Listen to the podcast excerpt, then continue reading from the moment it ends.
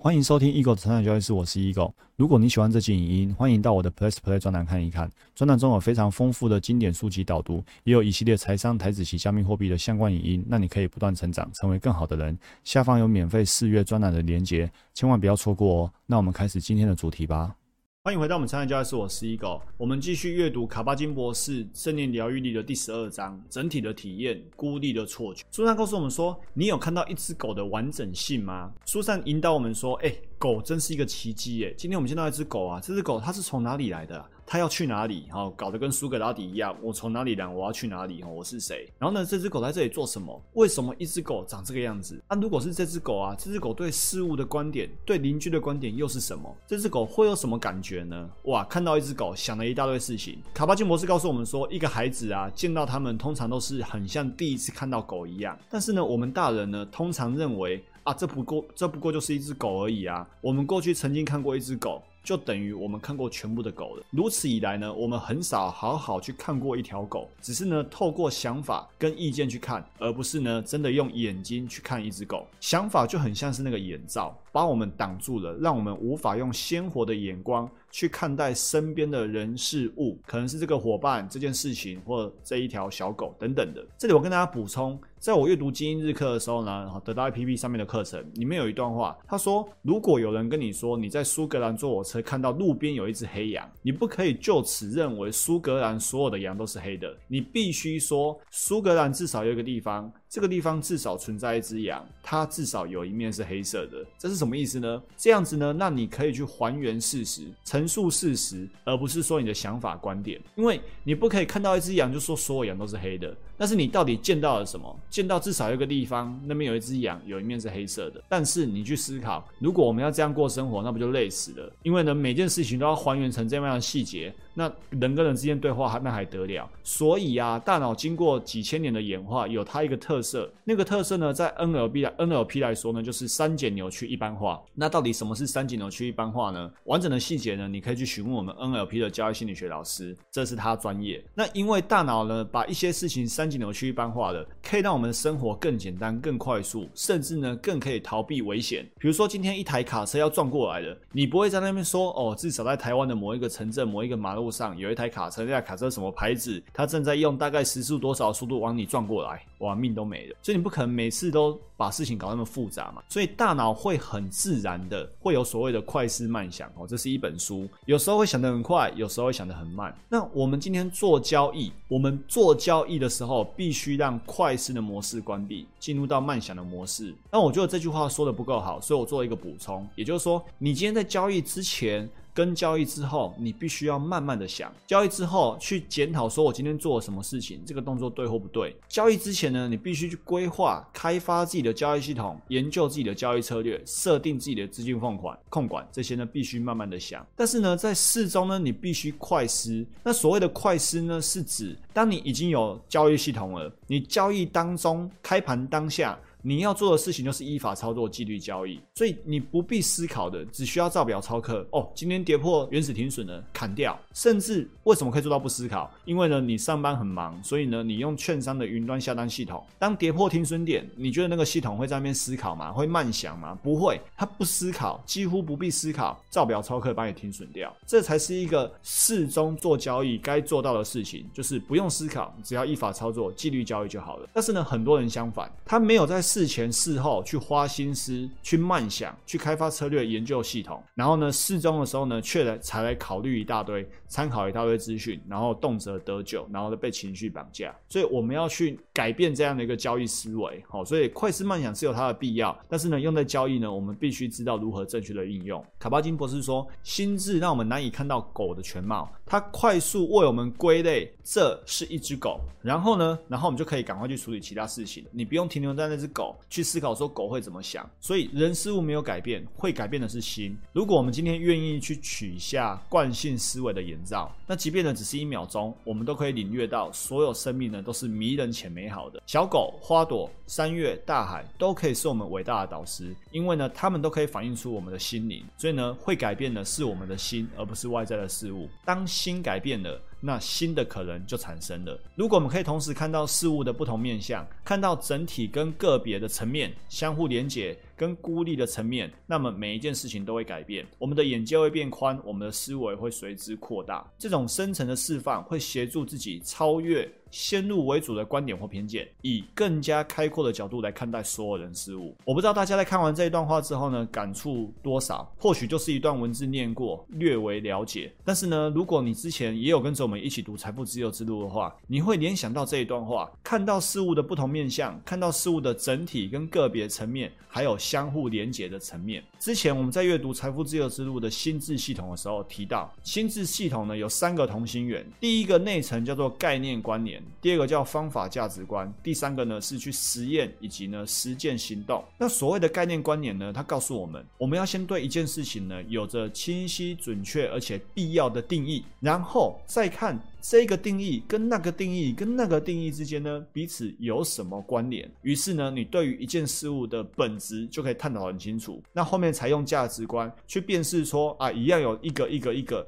那哪一个更重要？就是价值观。那你知道哪一个更重要之后呢，你就有方法。于是呢，你就会去实践。实践的过程呢，不断的测试，看它是不是真的可行。所以是一个不断的实验，完成了一个心智系统。所以你看正念在教的也是一样。我们如果可以同时看到事物的不同面向。整体跟个别的层面，还有呢相互连接，那不就是我们说的？先有一个精准明确的定义，然后再看定义之间有什么关联哦，所以这其实之间是很相通的哦。用正念来观察人事物，一定会开始产生新的体会，因为你最根本的感知能力已经改变了。平凡的可能突然显得非凡，还是一样。我不知道你看完这段话你感触多少，但是呢，我今天在阅读、在整理这个文章的时候呢，我又被电到了。为什么被电到呢？我们刚才提到李笑来，对不对？那其实呢？我最近 哎打不开，我把它开一下。我最近呢报名那个课程，那个课程呢就是李笑来的那个写作课。哦，夏老师的写作课，所以你看，十一月二十二号就在我录专栏的前一天晚上，晚上的时间呢，我就在线上听老师教学。好，李夏老师本身本人在线上教学，然后呢，他第一堂课的总结就是，所有的创作都是关于感知的。听了整个晚上，结论就是所有创作都是关于感知的。如果你没有真的对他有一定的信任度跟了解程度，你会觉得这到底又在讲什么东西？什么创作都是关于感知的？但是呢，我刚才跟我太太说，我觉得我现在对于正念的体验，对于李夏。文字的体验真的又有一个层次的提升了，那个提升呢，就是对于感知的提升。好，它这很难形容。所以呢，你最根本的感知能力改变呢，很多平凡的可能会变得非凡。就好像光光是这段话看起来很平凡，但是对我来说呢，它已经不再是平凡的。好，它让我觉得非常的非凡。人事物没有任何改变，它还是原来的样子，文字还是文字，只是呢，现在你更能感知跟欣赏他们的本来样貌。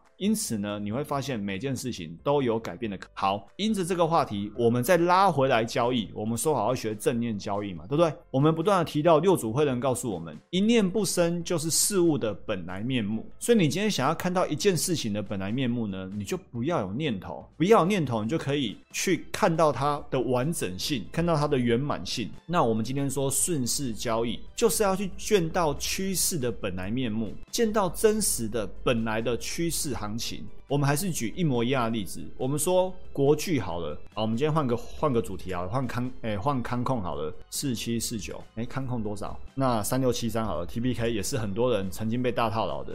好，我们就说 T B K，T B K 最高来到六百多块。那 T B K 从六百多块跌到，好，这里跌下来又反弹上去。好，但这里下来之后，从五百多一口气跌到一百多，一百多跌到最近呢，已经剩下四五十块左右。那这些人为什么他会被套牢套那么高呢？因为呢，在下跌的过程呢，他们没有见到趋势的本来面目，眼前见到的行情呢，就是。在下跌，甚至呢，具体来说呢，根本就是在崩跌。这个这个角度已经抖到不行，抖到不行，抖到不行。但是持有这张股票的人呢，他没有见到下跌行情哦，他脑里想的是会上涨吧，会过高吧，会上涨吧。所以你看，他就是用自己的念头，用自己的念头来做股票，因为他觉得会上涨，会过高。但是呢，他没有见到眼前的下跌行情。所以呢，你念头升起来了。你就见不到事情的本来面目了。换句话说，你如果今天愿意顺势交易，愿意用正念做顺势交易，你就会见到趋势的本来面目、真实面目。于是你就可以改变手上的部位。比如说，你本来见到趋势偏多，于是做多进场。但是呢，如果哪天你见到趋势呢不偏多，甚至转空，而且呢转空还跌破原始停损点，那这个时候呢，你就可以改变自己的部位，做什么？停损出场。所以为什么很多人会大赔？因为他们没有改变，他们不愿意改变，他们没办法改变，他们念头升起来了，看不到本来面目、本来下跌趋势的行情，他们看不到。然后呢，他们念头升起来了，觉得未来一定会好，所以呢就被大赔了。为什么很多人无法大赚？因为呢，他们没有见到趋势正在涨，他们升起一个念头，那个念头叫做不赶快卖。就会下跌，于是呢，于是他们就把股票卖掉了，赶快草率的卖掉。为什么？因为他们念头升起来了，哎，现在涨那么多了嘞，啊，不赶快卖的话，等下下跌怎么办？所以念头一旦升起，你就看不到趋势本来面目，你看不到趋势本来面目，我们就无法顺势交易。换句话说，今天我们学习正念，我们学习见到眼前的行情，于是我们可以顺着眼前的下跌停损掉。顺着眼前的上涨持续获利，那你说什么时候会上涨，什么时候会下跌？不知道。所以在刚刚的影音里面，盘后影音我们是不是提到，虽然我聊了 A 股票、B 股票、C 股票，我从来没有对你推荐任何一单股票，因为我们不知道哪种股票会涨。我们唯一能做的就是见到眼前的行情。那明天的行情还没出现，所以我也不知道明天行情会怎么走，所以不可能就跟你推荐说哪一单股票接下来会涨会跌，因为还没见到。OK，所以呢，该改变的人不改变。不该改变的去改变，那就没办法了。所以呢，我们需要去改变这样的惯性。那那个惯性呢，就是把风险抓好，让获利奔跑。再来，书上提到一个九点难题，就是呢，一二三四五六七八九。他问我们说，如何用四条线，然后呢，一笔画把这个九点串联在一起。哦，那你或许可以现在暂停，然后呢，去画这个。用一条线，呃，四条线一笔画把它把九个点串起来。那标准的答案呢是这个样子，好，这个可能很多人玩过了，就是呢，一二三四。好，我串的没有很好，但是概念上就是这样，九个点都可以画到。好，所以呢，你看，本来这九个点，你会以为说，哈，要在这九个点里面呢，把它串起来。但是呢，实际上呢，如果如果你在那个九个点的范围里面去画，是画不出来的。所以你必须突破那个九个点，突破框框。这就是这个九个点难题要告诉我们的，你要去突破框框。所以，如果我们今天把能量放错位置，我们看不到问题全貌，我们会错过更大的范畴脉络，然后你也错过了可能跟问题相关的重要话题。因此呢，我们要有所谓的系统观。去在乎整体，用更加宽广的视域，自我探寻问题的脉络是什么，然后呢，关照问题各个层面跟整体之间的关联，然后呢，去超越平常的观察惯性、思考惯性跟行动惯性，超越这些呢已经被高度制约的习惯。简单来说呢，那九个点就就是如果你是一般思维的话，你会想说，哎，这九个点我要如何用四条线一笔画画完？你会在这里怎么画都画不完，哎，怎么画都不够，一二三四，怎么画都画不出来。结果其实你需要去突破原本的框框，